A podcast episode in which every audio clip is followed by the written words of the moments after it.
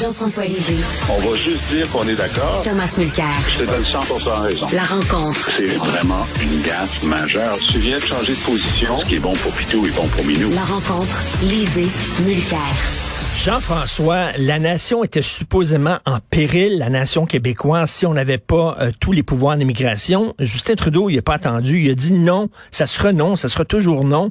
Il me semble que si la nation est en péril, aujourd'hui, j'imagine, Jean-François, qu'il va avoir une, une adresse à la nation de, de, de, de François Legault.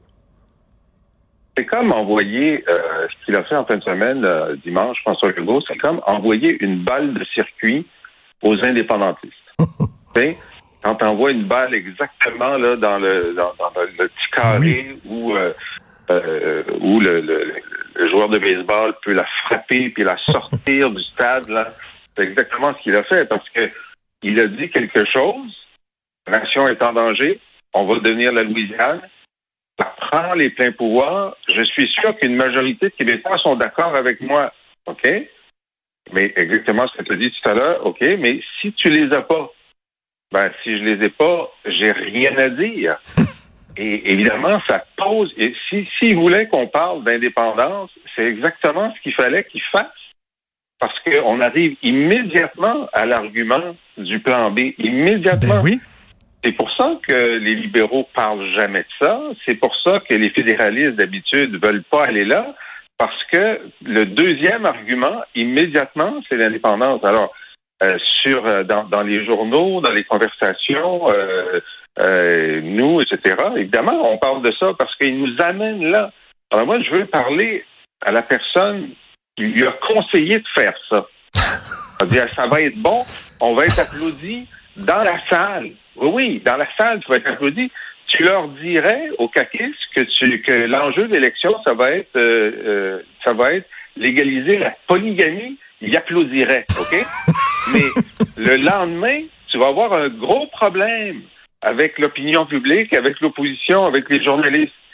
Et là, c'est exactement ce qu'il a fait. Il, a, euh, il a ouvert la discussion sur si j'ai pas ces pouvoirs-là, puis que la nation est en danger, euh, ben là, on va parler d'autre chose. On va, on va parler de chèques. On va parler. Euh, J'espère qu'il va y avoir une autre pandémie pour qu'on change de sujet parce que j'ai plus rien à dire. mais, mais, mais Tom, ça montre, comme tu disais, Tom, que tout ça, c'était de la bullshit. Ah, Legault le dit, en fait. Euh, évidemment, il ne dit pas devant des micros, mais il dit, il dit, ben regarde, je suis obligé de faire ça. Il dit la même chose sur 96, il dit sur, sur l'immigration. Tout ça, c'est pareil.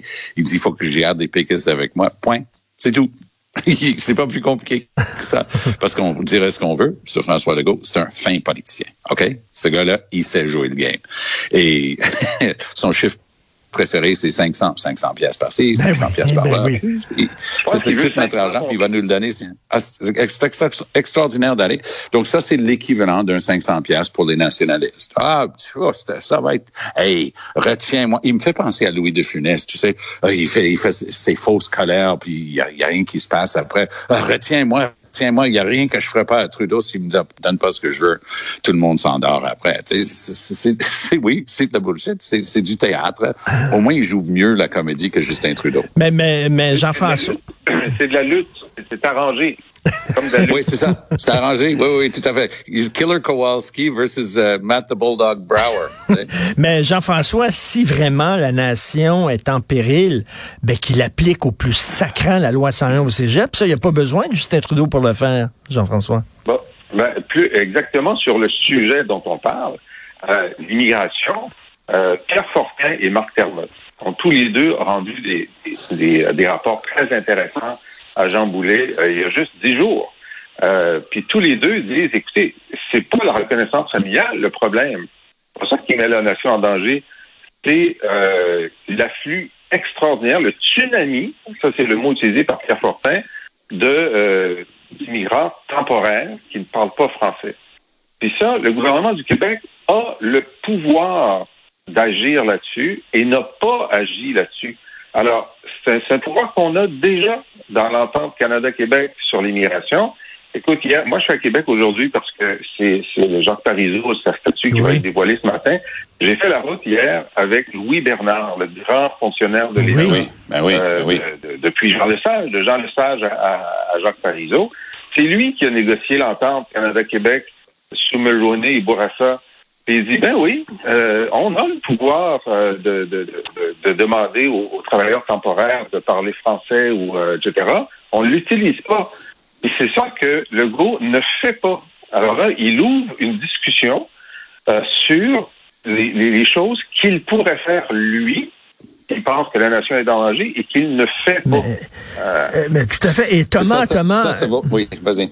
Euh, mais c'est pas dangereux, Thomas, parce qu'il y a beaucoup de gens qui craignent un, un dérapage en disant que c'est un terrain très glissant, parce que euh, parler d'immigration, on le sait, c'est un sujet qu'il faut manipuler avec énormément de délicatesse, parce que c'est de la Oui, et nitroglycérine, et de Oui. parler et d'en faire ton le cœur de ta campagne électorale. Est-ce que ça ne peut pas prêter à toutes sortes de dérapages? Oui. Et regarde, je vais donner un exemple qui prouve ton point.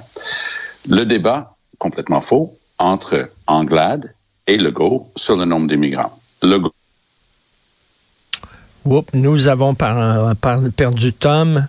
Alors, euh, on va par- on va parler de ça avec Jean-François. Toi, Jean-François, est-ce que tu trouves que c'est euh, extrêmement dangereux? ben, tu parles de dérapage de quelle sorte? Ben, je sais pas, qu'il y a des gens qui disent, ben, c'est de la faute des immigrants si effectivement Oui. la nation québécoise est en péril. Ça, Mais je pense que c'est important de dire c'est c'est jamais la faute des immigrants.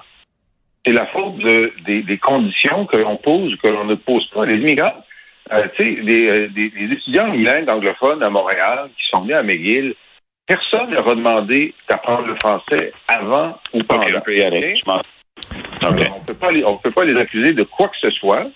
C'est- ils, c'est- ils respectent nos règles, et nos règles sont imprudentes. Euh, Tom, continue.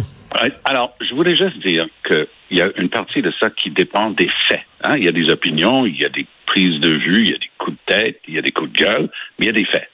Bon.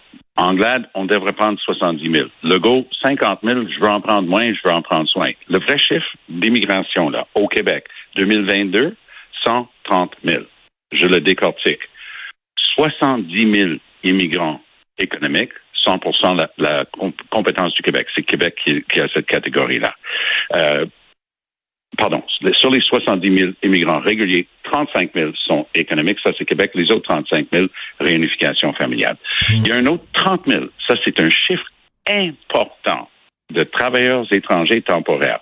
On a beau dire français, mais tu n'aurais pas des, des francophones pour remplacer notamment les gens de, de Mexique et d'Amérique Mhm, mhm. centrale, qui sont des experts pour travailler dans les champs. Et c'est ça que veulent nos producteurs agricoles. Ce sont des gens expérimentés qui viennent depuis des, des années, sinon des décennies. Et les, les producteurs agricoles disent, ça c'est mon monde, je les veux ici, ils travaillent bien. Ils retournent chez eux avec une pactole qui vaut cinq ans de salaire chez eux pour leurs six mois ici. Puis pour nous, c'est un salaire tout à fait abordable. Le dernier bout, évidemment, c'est chemin Roxham. Donc, 100, euh, un autre 30 000. Donc, 70 000 immigrants réguliers partagés moitié-moitié. Économique, responsabilité du Québec, réunification Ottawa, un autre 30 000 temporaires et un autre 30 000 Roxham. 130 000, Richard. Alors, c'est vrai que c'est délicat les comme étudiants conversation. Les, les les travailleurs étudiants étrangers, étrangers. 30 000. Et Roxham, Non, 30 les 000. étudiants, les étudiants, il y, a- il y en a un, un autre 30 000. Oui, d'accord, mais oui, mais ils- et c'est vrai qu'ils peuvent travailler par ailleurs. Puis on espère, en fait, ce sont les pousses, hein, c'est une pépinière de faire venir des étudiants étrangers comme ça, parce que très souvent ils prennent goût, ils étudient ici, surtout en français, bien entendu. Et oui, c'est une pépinière pour l'avenir, des, des, des, des gens qui vont peut-être pousser des racines ici au Québec. C'est très attrayant parce que c'est des gens avec un bon niveau de formation qui peuvent contribuer admirablement à notre société. Euh, les 500 dollars, Jean-François, qu'est-ce que tu en penses? Si vous votez pour moi le 3 octobre, un autre chèque. Bon, alors, peut-être que toute, notre discussion sur l'immigration sera complètement oubliée pendant la campagne électorale. Ben Si oui. l'inflation continue à ce niveau-ci, Oui. euh, on, va- on va parler raison, de pouvoir d'achat. T'as raison. On va pas- Ouais. ça. Et puis là, chacun des partis euh, devra nous dire qu'est-ce qu'ils vont faire pour euh, euh, nous aider à traverser euh, cette période d'inflation. Monsieur Legault donne son signal. Lui, il dit, vous êtes habitué. Avec moi, c'est des chèques de 500 dollars. On peut débattre, euh, être pour, être contre. euh, bon, on- on- moi, je pense avec les économistes que la meilleure façon Ouais, on a un mécanisme qui s'appelle le, le crédit d'impôt euh, solidarité, qui est remboursable, qui va à tous les gens qui sont en qui sont de, de, de classe euh, inférieure de revenus. Euh, c'est ça qu'il faudrait euh, supplémenter. Euh, les gens le reçoivent tous les mois. Euh, bon, quoi qu'il en soit, chacun des partis va dire, ben moi, qu'est-ce que je vais faire pour vous aider? Lui, c'est le chèque. Bon, on le sait. Euh, il l'a testé, il a fait un sondage, il l'a coulé au Journal de Montréal. La majorité des gens sont très contents du chèque, très contents. Fait qu'il- lui, il est dur avec ça, là. Alors, donc, en fait, qu'est-ce que monsieur, est-ce que, ce que Mme Anglade, euh, Plamondon, est-ce que QS vont dire, qui est aussi intéressant, aussi populaire que le 500 dollars, c'est la question à 500 dollars. Tom, une minute, une minute, réponds à ça, Tom, Ben, le 500 dollars. C'est c'est la faute à Jean-François, mais il vient de me démarrer sur les libéraux. Est-ce que je peux juste me permettre de dire que je n'en revenais pas? Que hier, les libéraux, qui sont à la racine de l'obligation de créer une unité permanente anti-corruption, va voir les transcriptions de la commission Charbonneau. Ben oui. Les libéraux ont ni plus ni moins hier demandé le démantèlement de l'UPAC. si, si tu voulais mettre un cercle autour de la tâche, tu demandais le démantèlement du corps de police spécialisé mis en place à cause de vous autres dans le temps. et, et, et le et- et le Parti québécois de renchérir, oui, il faut se débarrasser de l'UPAC. Allô, Paul Saint-Pierre Flamando, pourquoi tu t'es pas caché ce jour-là? Ben pourquoi oui. tu demandes le démantèlement d'une unité que le public veut? Oui, ils ont connu des ratés. Oui, la Lafrenière a des comptes à rendre. Ça, c'est correct.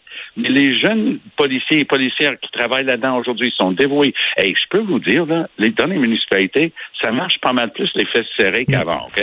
Parce qu'ils savent qu'ils sont watchés, ce qui n'était pas le cas. Ben, en tout cas, c'est vraiment absurde ce qu'il se passe. La vie est un cartoon. Merci euh, beaucoup. On se Salut. reparle demain. Merci. Bye. Bye.